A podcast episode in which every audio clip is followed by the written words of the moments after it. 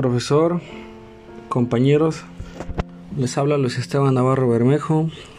Eh, actualmente estoy cursando la carrera de licenciatura en Administración de Empresas en, en, el tercer cuatrimestre y en este podcast les quiero hablar más sobre el tema de descentralización.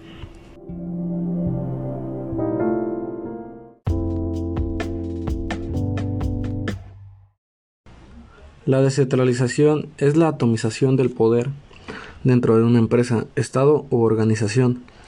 Esto implica necesariamente que las responsabilidades también se dispersen. El objetivo de la descentralización es que el poder y la toma de decisiones no quede concentrado en pocas personas o áreas y se delegue hacia zonas con menos jerarquía, otorgándoles mayor autonomía y libertad. La descentralización ayuda a que la toma de decisiones sea más ágil, sobre todo cuando se presenta un problema que debe ser solucionado con rapidez. Además, funciona de incentivo para los empleados de menor rango, que se sienten más involucrados en la organización.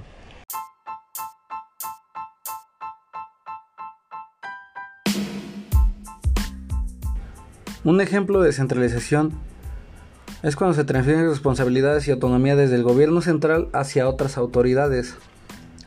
Esto así para trabajar de una manera más fluida y dividir las responsabilidades y asignar tareas a unidades locales con las cuales están más familiarizadas con el entorno en el cual se debe de trabajar.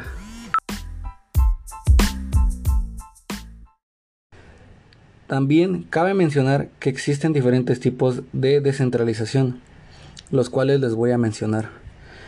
Existe el de tipo horizontal, en el cual el poder se distribuye entre áreas que poseen igual nivel. Existe el de tipo vertical, en el cual el poder se distribuye hacia niveles inferiores, al cual puede, llamarse delegación. Existe el de tipo territorial, en el cual la toma de decisiones se otorga a un ente o área que decide sobre un territorio delimitado. Existe el de tipo funcional, en el cual se reconocen ciertas competencias de un determinado sector de actividad a una determinada área.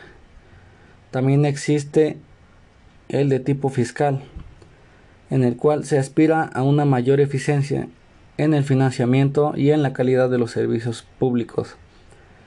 Este tipo de descentralización busca el equilibrio de los gastos, impuestos y transferencias entre los distintos gobiernos. También quiero mencionarles que dentro del ámbito empresarial se pueden identificar dos tipos de descentralización, el cual es macroeconómica, donde la repartición de poder se da hacia otros países y da como resultado la consolidación de administraciones regionales que adquieren autoridad económica y política. Y el tipo microeconómica, donde la toma de decisiones se distribuye entre distintas áreas y niveles jerárquicos de la compañía u organización.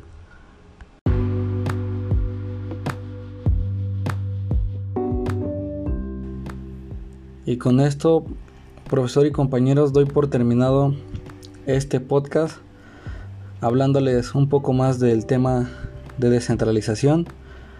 Espero que haya sido de su agrado. Muchas gracias.